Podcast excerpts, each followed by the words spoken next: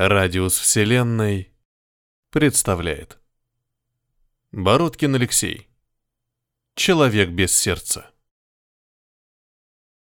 Этим я зарабатываю себе на хлеб. На ярмарках, в балаганах. Иногда мой путь пересекается с тропой бродячего цирка, и я участвую в представлениях. После клоунов, перед гимнастами.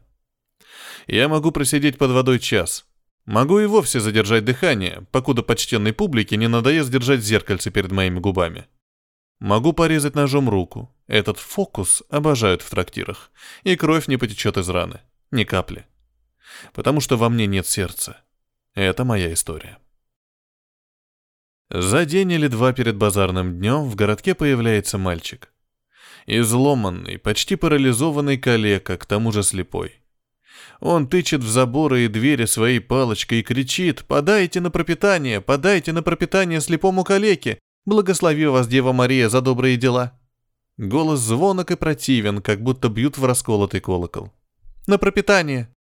Торговка вздрагивает, шепчет ругательство, потом мелко крестится и спешит прочь. Я не удивлен, это обычная реакция.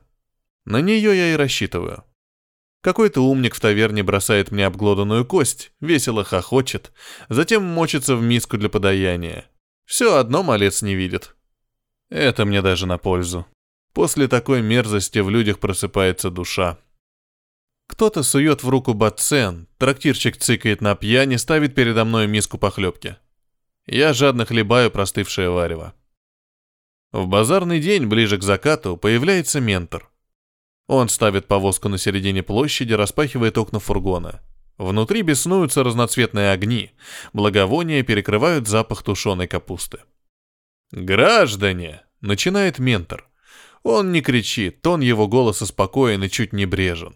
Еще бы, магистр северных пустынь делает одолжение этим олухам. «Милые граждане, я предлагаю вам...» Он делает паузу.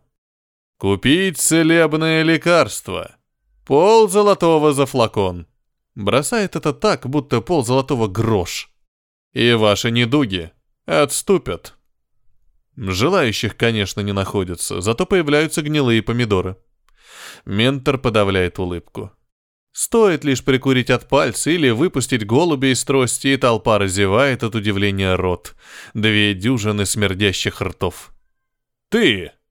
Ментор показывает пальцем на самого шустрого проныру. «Пойди сюда и сделай глоток бесплатно. Эликсир излечит твой геморрой и выправит слабоумие». Горожанин подходит и осторожно нюхает стекляшку. От запаха у него першит в горле, и глаза лезут из орбит. «Да я лучше сдохну, чем...» В этот момент на глаза попадаюсь я. Потеха продолжается. Горожанин подталкивает меня к фургону, увещевая, что эликсир поможет моим недугам. «Ты выздоровеешь, парень, или...» Он подмигивает дружкам и продолжает шепотом. «Или сгниешь, что тоже можно считать излечением». Некоторое время ментор торгуется, кто будет платить за нищего. Наконец, отступает, и в глотку мне вливают вонючий яд. В желудок ударяет молот, и тело выкручивает судорога. Я падаю на землю и выгибаюсь колесом. Здесь важно чувствовать меру. Жуткое излечение разгонит толпу. Вялая оставит в горожанах сомнения. Корча выворачивает мои суставы, рвет сухожилия. Это продолжается несколько минут. Потом, стоя на четвереньках, я вытягиваю вперед правую руку, медленно опускаю ее. Черед левой руки. «Дева Мария!» — подношу ладонь к лицу. «Я вижу! Неужели мне это снится? Это... это бред! У меня видение!» Кто-то помогает подняться на ноги, я делаю несколько шагов. Первые даются с трудом, потом легче. Горожане заглядывают в мое лицо и не видят бельм на глазах. «Исцелился!» Слово мечется по толпе, как пожар. Настает время финального акта, только сперва... «А кто мне заплатит?» Голос ментора становится властным, злым. Я бросаю в толпу ненужную трость и пускаюсь на утек. Проклятия и камни летят вслед, но никто меня не преследует. Ментор подчинил людей своей воле и может делать с толпою что угодно. «Золотой!» — гремит он. В руках его, как по волшебству, появляются бутылочки. «Флакон стоит золотой!» Горожане вытягивают шеи и руки, в каждой руке золотая монета. Опасение, что лекарства на всех не хватит, вызывает бурю. Публика волнуется, фургон дрожит как живой, и Чики, наша лошадь, бешено озирается. «Нельзя принимать эликсир в хмелю», — делает наставление ментор. «Только будучи в совершенной трезвости, ваше чрево примет божественную силу. Иначе будете вы развернуты от паха до глотки». Это дает нам день-два для отступления. Нужно убраться из городка подальше, будь он трижды проклят. Странно было видеть учителя в бархатном халате и тапочках на босу ногу. Странно и удивительно. Ментор сидел за столом и что-то напевал, покачивая ногой. Загнутый носок тапочка смешно вертелся, выписывая в воздухе восьмерки. «Пако, это ты?» Он поднял глаза, сдвинул очки на лоб. «Хорошо, что ты пришел, мой мальчик. Последняя работа принесла нам приличные деньги, и учитель объявил каникулы. «Нужно подумать, как жить дальше», — сказал он. «Давай посвятим недельку-другую размышлениям». Фургон и Чики мы пристроили на ферме, а сами сняли номер в гостинице. Собственно, вся гостиница состояла из четырех комнат номеров. Один номер арендовал пожилой испанец, кажется, ученый. Во всяком случае, он выглядел как ученый или как Дон Кихот. Остальные номера пустовали. Чтобы избавить себя от неприятных соседей, ментор заплатил за все свободные комнаты. Хозяйка удивилась, но ничего не сказала. «Я как раз разрабатывал новую схему работы», — продолжил ментор, когда я сел рядом. «Наша прежняя метода называлась «Страда», и ты, конечно, знаешь почему». Я кивнул. Однако от множества горожан учитель повел пальцами рук по воздуху, как будто заиграл на невидимом фортепиано. «Нам следует перейти к одному». Указательный палец взвился вверх. «Одному! Рико!» Богач с испанского. «У меня есть некоторые знания в медицине, и я думаю, доктору всегда найдется работка». Через окно лился утренний свет, пылинки купались в этом потоке. На стенах висели пестрые картинки, и вообще вся комната была наполнена домашними мелочами. Салфетками, сундучками, подушечками, безделушками из соломы и фарфоровыми куколками. Бархатный халат ментора удивительно подходил к этому плюшевому уюту, и меня это удивляло. Нам опять придется прятаться, убегать? Отнюдь. В этом суть методы, что мы останемся чисты, как младенец после купели. По новому образу я и доктор Паскаль, ментор выбрал себе это имя, вполне респектабельная пара, только что прибывшая из Италии, где мы учились у знаменитого Парацельса. Неважно, что Парацельс давно умер, говорил учитель, не имеет значения, что он не жил в Италии, люди помнят это имя и станут нам доверять. Любое недомогание мы превратим в сложный случай с помощью капель лука лама. Учитель показал мне бутылочку темного стекла. От этого средства все тело покрывается гнойниками. Выглядят они просто ужасно. Ментор улыбнулся. В его привычках было говорить мягко, с легкой улыбкой на устах.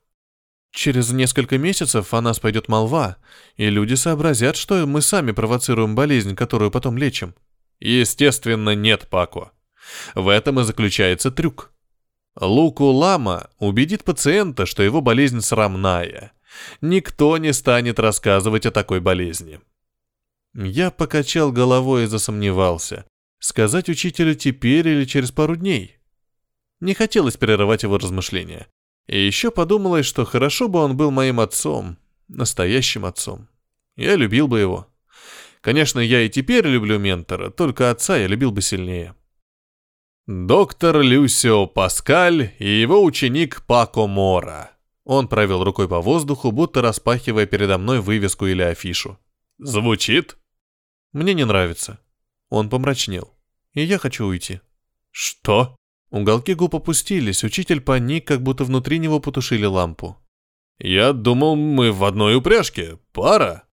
«Так и будет». «Как ты будешь один?» – перебил учитель. «Как ты выживешь? Ты еще слишком молод». «Я рассчитывал, что деньги...» «Да, я отдам твою половину. И даже больше, но...» Он разводил руками в стороны и сводил вместе, не замечая, что в который раз повторяет это глупое движение. «Пако!»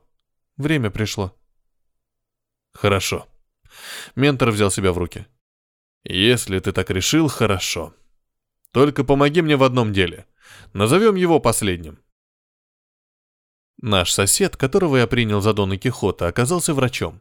Не выдуманным доктором, как предлагал ментор, а настоящим эскулапом. Его выписали из столицы осмотреть графиню Дампьер, что коротала свой век в фамильном замке, в верстах в 50 от нашей гостиницы. Предгорье, холодное озеро, дикий лес. Я живо представил себе этот почти оставленный людьми замок. Каменные башенки, бойницы и побитая штормом черепица. И колодец. Я был уверен, что в замке есть колодец. Ах, если бы в тот момент я понял, насколько окажусь прав, и насколько страшной окажется тайна этого колодца. Род Дампьеров постепенно угасал, десятилетие за десятилетием отдавая вечности до сорока своих мужчин и женщин. Будто проклятие нависло над славным родом.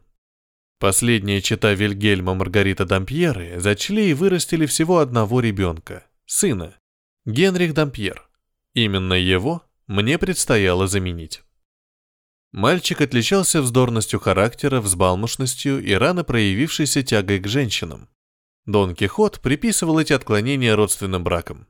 Смешение родственной крови всякий раз грозит вырождением, так сказал доктор. 16 лет от роду Генрих сбежал из дому, оставив лишенную смысла записку о морских путешествиях, о подвигах и заморских красавицах. Для родителей это явилось ударом. До побега старый дампьер надеялся, что его сын образумится, что мальчик возьмется за ум и вернет дому былое величие. Вильгельм старался устроить сыну удачный брак. Связать Генриха семейными узами и дать роду Дампьер надежду.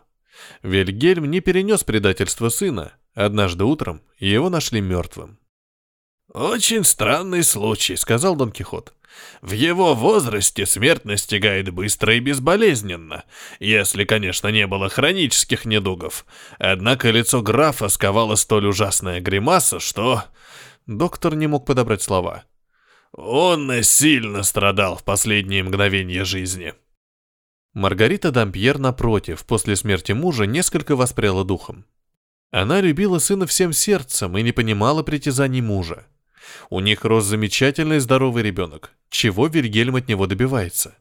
«Мозг человека непостижим», — говорил доктор. «Помутился ли разум графини? Бесспорно. Осталась ли она вменяема? Безусловно. Ее разум отчетливо воспринимал окружающую действительность, покуда эта действительность не касалась Генриха. «Он погиб?» — спросил ментор. «Зная характер Генриха, это можно утверждать наверняка. Тем паче прошло 10 лет». Именно в этот момент у ментора родился план, и разноцветные стеклышки сложились в затейливый рисунок. Осколок древней фамилии и замок на краю вселенной. Старуха-мать жаждет вернуть сына, но его кости давно уже сгнили. Кристальная страсть желания и безумие его невозможности. Ментор обожал такие головоломки. Я видел, как разгорались глаза учителя, когда он мне говорил.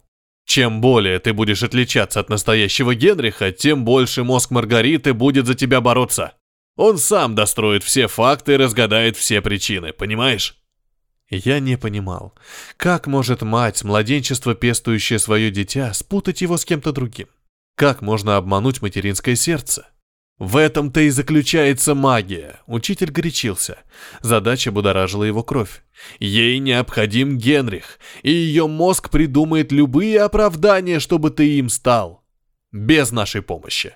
Тебе нужно только молчать и слушать. И помни, после кораблекрушения ты потерял память, в больном мозгу осталось только имя Генрих Дампьер. И я твой друг и поводырь. Это подло. Вернуть матери сына? Зажечь огонь в ее сердце? Возвратить жизни смысл? По-твоему, это подло? Но ведь это неправда. В чем неправда? В том, что ты ее сын? Да, это ложь. Но огонь-то в душе загорится настоящий. Мать обретет сына по-настоящему. Ментор смотрел на меня хитро. «Мы живем в мире иллюзий, мой мальчик. Порою мне кажется, что земля пуста. Мы бродим по голой пустыне, воображая себе деревья, птицы, синее небо. Ничего этого нет. Есть только наше воображение. Иногда наш воображаемый мир пересекает чужая выдумка. Иногда мы вторгаемся в чужую иллюзию. Вот так. Все тут!» Он постучал пальцем по голове. Я не понимал. «Ничего. Придет время, постигнешь». Итак, Пако Моро почил, родился Генрих Дампьер. И его поводырь, доктор Люсио Паскаль. Ментору нравилось это имя. Много раз я представлял встречу с Маргаритой Дампьер. Фантазия рисовала страшные картины. Нас обличали во лжи, избивали, связывали и предавали правосудию.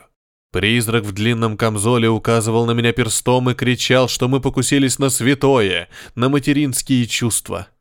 Иногда ночной кошмар оканчивался пыткой. Меня выдружали на костер, огонь обдавал тело жаром, так что кожа чернела и лопалась клочьями. Однако случилось иначе. Совсем иначе. «Доложите графине Дампьер», — доктор Паскаль улыбнулся и прижал шляпу к груди. «Прибыл граф Генрих, ее сын». Следующая неделя оставила в моей памяти отрывочные, как штрихи и воспоминания. Слезы графини на моей груди. Нет, пожалуй, первым запомнился вздох. Радостный возглас вопль, потом графиня бросилась мне на шею, из глаз женщины потекли слезы. «Генрих!» Она заглядывала мне в лицо. «Ты не узнаешь меня?» «Последствия тяжелой травмы, графиня», — пояснил Паскаль. «Надеюсь, с вашей помощью Генрих излечится». Как и ожидал ментор, графиня Дампьер приняла меня сразу и безоговорочно, без малейших сомнений и колебаний. Решив, что мое выздоровление в ее власти, она взялась познакомить меня с моей прошлой жизнью. Она говорила, говорила, часы напролет рассказывала случаи из моей жизни, показывала любимые места в замке, показывала игрушки, с коими я предпочитал играть. Через некоторое время я, к своему удивлению, начал ощущать, что вживаюсь в новую роль. Отчасти благодаря очевидному моему влиянию на графиню Дампьер. Старуха оживилась, на лице ее проступил румянец, и глаза загорелись жизнью. Отчасти благодаря... Мне просто нравилось ощущать себя юным графом. Я представлял себя урожденным Генрихом Дампьером, воображал себе повадки графа, высокомерие во взгляде, властность в словах, фамильную гордость в осанке. Я копировал его. Играл Генриха, Несколько раз доктор Паскаль останавливал и поправлял мои слишком дерзкие поступки. С извиняющимся выражением на лице ментор объяснял мои ошибки длительной болезнью. Графиня с радостью соглашалась. Кроме старухи, в замке жили управляющая и экономка. Управляющего звали Бернда.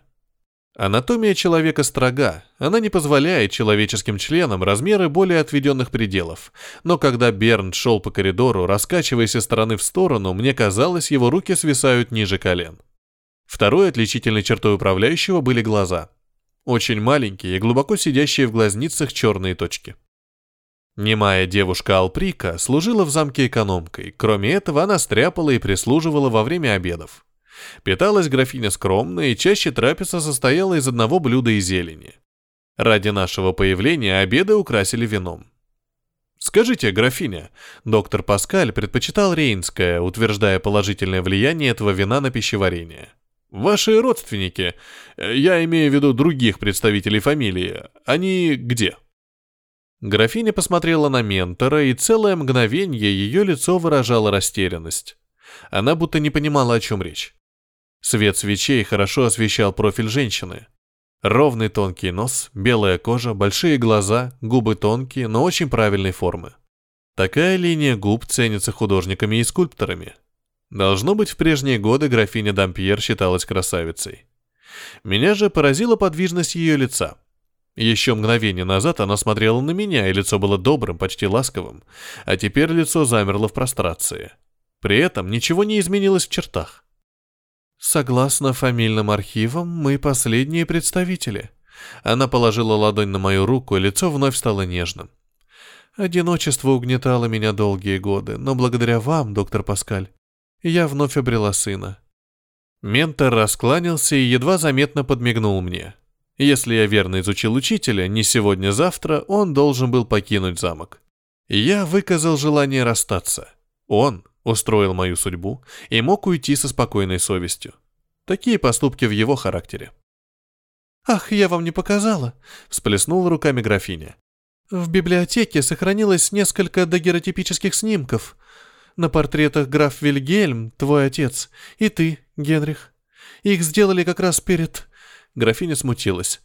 «Перед твоим исчезновением». После обеда мы прошли в дальнее крыло и поднялись на второй этаж, в библиотеку. Минуту мы бесцельно вышагивали вдоль полок, потом графиня припомнила место и взяла с полки альбом. «Генрих, сынок, ты так возмужал.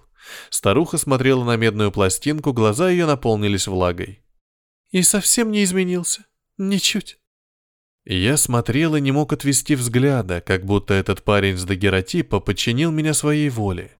Как будто он схватил мою голову и держал, не позволяя отвернуться. Холод ужаса пробежал по телу. «Да, очень похож», — небрежно бросил ментор и потрепал меня за щеку. Учитель осторожно выдернул дагеротип из моих рук и вернул графине. «Скажите, а слуги Бернд и, кажется, Алприка, они давно у вас служат?» Старуха удивилась вопросу. Алприка с рождения. Ее мать была экономкой у родителей Вильгельма. Бернда я не помню. Лет двадцать, может быть. Ментор цокнул языком. Преданные слуги. Они как члены семьи. Конечно, горячо согласилась графиня. Особенно при моем уединенном образе жизни. Вечером доктор Паскаль сказал, что у него разболелась голова и укрылся в своей комнате. Я слушал рассказы графини и не мог дождаться ночи, чтобы переговорить с ментором. Только чудовищным усилием воли я сдерживал свое желание немедленно покинуть замок. Дело в том, что юный граф Генрих не походил на меня ни в малой степени. Ни ростом, ни цветом волос, ни формой лица. Принять меня за графа было сумасшествием. Полнейшим сумасшествием или... Мой лоб опять покрылся испариной. Лишь только приличия позволили, я бросился в комнату учителя. «Успокойся, Генрих. От этого имени меня едва не вытошнило. Это не безумие, а небольшое психическое расстройство. Ничего страшного. Графиня обожает тебя». На менторе был уличный камзол, саквояж собран и готов к дороге. «Ты бросаешь меня?» Я схватил учителя за плечи. «Бросаешь? Сейчас?» «Безумием здесь и не пахнет. Здесь чудовищное преступление». «Не говори чепухи!» Допустим, разум графини затуманен настолько, что даже сравнивая меня с портретом сына, она путается. Это можно понять. Но почему слуги принимают меня за Генриха? Они тоже безумны? Невозможно. Они скрывают преступление и готовы согласиться, что я юный Генрих, только бы не раскрыть своей тайны. Ментор покачал головой. Ты преувеличиваешь. Скорее, они просто... Что? Учитель не нашелся, как ответить, и стал расхаживать по комнате взад и вперед. «Хорошо. Давай покинем замок ненадолго. Будто бы для деловой поездки», — произнес он наконец. «Но, Пака, я не могу понять, почему». «После, учитель», — перебил я. «Давайте поскорее уйдем». Я распахнул дверь, и тут же удар страшной силы поразил меня. Показалось, хрустнули кости черепа, я упал навзничь и потерял сознание. Очнулся я через несколько дней в своей комнате. Графиня сидела в ногах и напевала колыбельную. «Пако? Доктор Паскаль назвал тебя Пако. Это твое настоящее имя?» Я кивнул. «Одевайся». Руки и ноги мои сковывали стальные обручи жесткой перемычкой длиной около фута. Когда я сел на кровать, они звякнули. Я вопросительно посмотрел на графиню. «Одному тебе не справиться». Она сочувственно качнула головой. Бернт поможет. Гигант-управляющий расстегнул кандалы, сунул мне в руки охапку одежды. Все время, пока я переодевался, он стоял рядом. Стоял и смотрел. Что с учителем? Он жив? Хочешь знать? Бернт замкнул наручники. Идем, я покажу. Внутренний двор замка разделялся на несколько частей. В большей степени такое устройство отвечало хозяйственным нуждам. Часть двора относилась к кухне, часть была придатком кузницы, большая площадка относилась к конюшням и псарням. В одном месте стена замка выступала, и к этому выступу примыкал каменный сарай, образовывая карман в форме буквы «П». С четвертой стороны и сверху этот закуток закрывала решетка из стальных прутьев. Ментор сидел на соломе в дальнем углу тюрьмы. «Учитель!» Я кинулся к нему, но Бернт отшвырнул меня как тряпичную куклу. Появилась графиня. «Не мешай, Пако. Твоему другу нужно сосредоточиться. Видишь?» На мостовой за решеткой что-то лежало. В первое мгновение я принял это заброшенный обруч или причудливую игру теней, или мокрое пятно. Приглядевшись, я понял, что это зияющая в земле дыра. Яма. Традиционно колодец высится над землей своей горловиной. Этот кант обозначает опасность и защищает людей от случайностей. Здесь же изощренная фантазия мастера сравняла жерло каменной ямы с мостовой двора, нарочно подчеркивая легкость падения. «Твой друг», — продолжала графиня, — «знаком с человеческой психологией, и мне захотелось углубить его знания, дать возможность на себе испытать некоторые грани нашего мозга». Новые интонации зазвучали в словах графини. В них не было и намека на безумие. Неужели она обманула? Мелькнула мысль. Обманула нас, обманула врача-испанца. Но зачем? Для чего мы ей? В любой момент доктор Паскаль может сорваться вниз, в колодец. Кстати, хочу вас уверить. Графиня повысила голос, чтобы ментор услышал. «Доктор Паскаль, или как вас там зовут на самом деле, колодец не настолько глубок, чтобы подарить вам мгновенную смерть. Упав вниз, вы будете несколько суток страдать. Бойтесь этого». Эта последняя фраза открыла мне дьявольскую задумку графини. Даже здоровый человек, оказавшись в ежеминутной опасности упасть в колодец, выйдет из равновесия. «Именно, мой мальчик», — будто услышав мои мысли, подтвердила графиня. «Первое время он будет вжиматься в дальний угол, опасаясь ненароком угодить в ловушку. Через несколько дней он случайно ступит на край бездны, и ужас проникнет в его душу. Ужас упасть во сне или в задумчивости. С этого момента он обречен. Если бы ты знал, сколь интересно наблюдать, как страх разъедает человеческую душу. Еще через несколько дней он станет толкать падение. Он будет подталкивать свое жалкое тело к яме и уговаривать остатки разума смириться с неизбежностью. Графиня показала мне окно своей спальни на верхнем этаже. Оттуда открывался прекрасный вид. Если такое мучение она приготовила ментору, подумал я, что же будет со мной? Из кухни мы опустились в винный погреб. Отсюда, через неосвещенный коридор, опустились еще на один уровень ниже, в подвал. Пока мы шли, я каждое мгновение слышал шаги Бернда за спиной, затылком ощущал его дыхание. Графиня зажгла свечи. Мы стояли посреди огромной комнаты. В одну стену были вмурованы цепи на уровне пояса, вдоль другой стены расположились клетки. Подобие дыбы чернело неясными контурами в дальнем углу. Через всю комнату от угла до угла пролегал желоб. Все, что попадало на покатый пол, легко смывалось в это углубление. Должно быть, мои глаза расширились от ужаса, и графиня произнесла. «Нет, это не комната пыта, как может показаться. Успокойся, Пако. Мой муж натаскивал здесь собак. И эти ошейники для зверей, а не для людей. Эти слова немного успокоили мое расшалившееся воображение. Впрочем, любой утопающий хватается за соломинку, и я ухватился за призрачную надежду. «Тебе хочется знать, почему ты здесь?» Я кивнул. «Чтобы стать моим сыном? Ведь ты этого хотел?» Из шкафа Бернт вынул стеклянный сосуд и осторожно передал графине. В мутной жидкости что-то плавало. Вот он мой Генрих. Графиня подняла колбу к свету, и я рассмотрел в растворе человеческое сердце. Он никогда не покидал родного замка. Видишь, как оно бьется? Оно и чувствует, что скоро попадет в живое тело. О боги! Безумие этой женщины было значительно глубже, чем я мог предполагать. Ее сын умер или был убит, или погиб по неосторожности, и графиня десять лет хранит его сердце и ждет, когда появится подходящее тело. Мое тело. Ну, успокойся, Генрих. Она погладила пальцами стекло. Не трепещи раньше срока. Скоро мы обнимемся, и ты поцелуешь свою мать. В мутной жидкости плавал сморщенный кусок мертвой плоти, и она беседовала с ним как с живым, делилась радостью будущего воскрешения, различала пульсации и признаки восторженного возбуждения. Поистине разум оставил эту женщину. Свечи затрепетали, в комнате сделалось душно. Берн стал позади меня, и я почувствовал это кожей. «Послушайте!» Я протянул графине руки. «Послушайте меня!» Вероятно, безумие проникло и в мою бедную голову. От морального напряжения, от страха или по какой-то иной причине я вдруг понял, что поддаюсь графине Дампьер.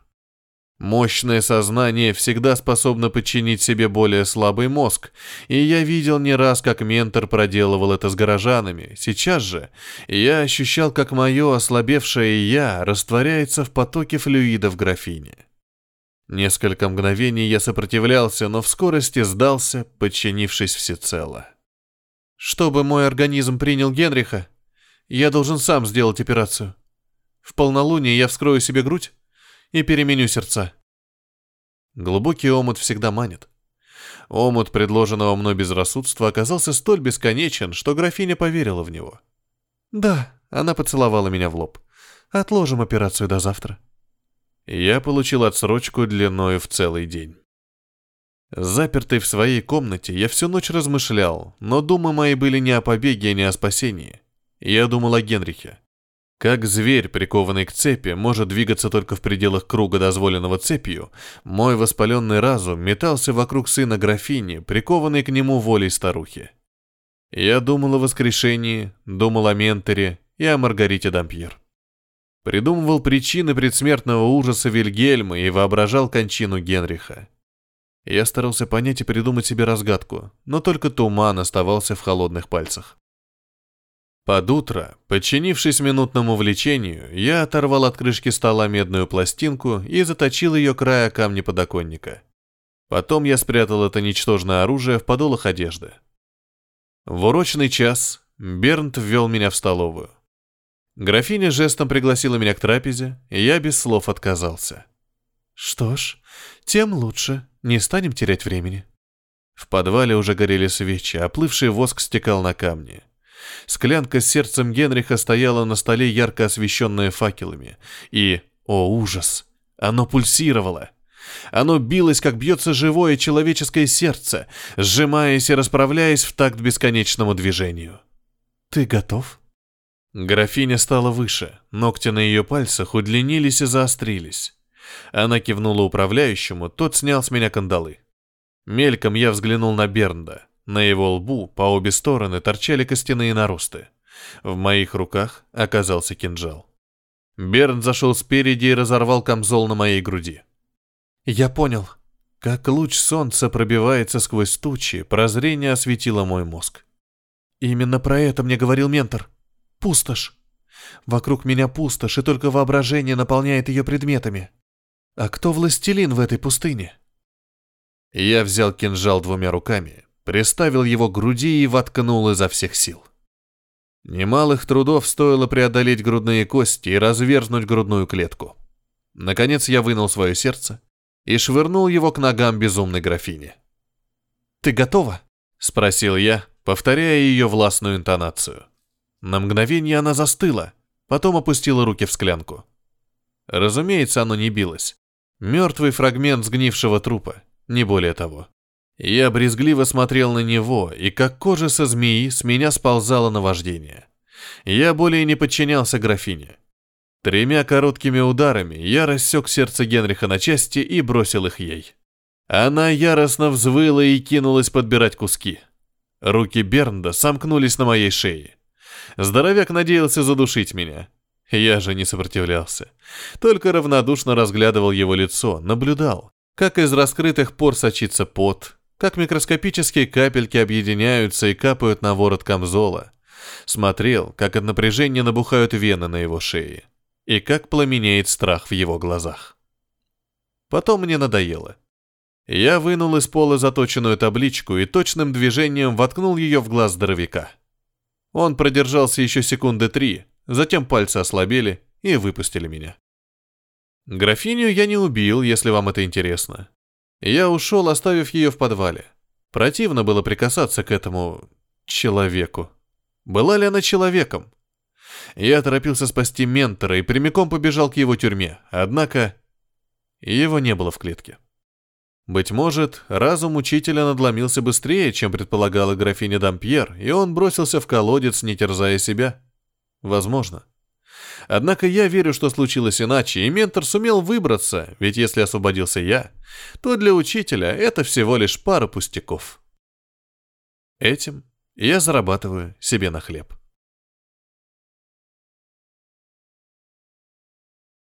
Это был рассказ Бородкина Алексея «Человек без сердца». Для вас читал Петроник.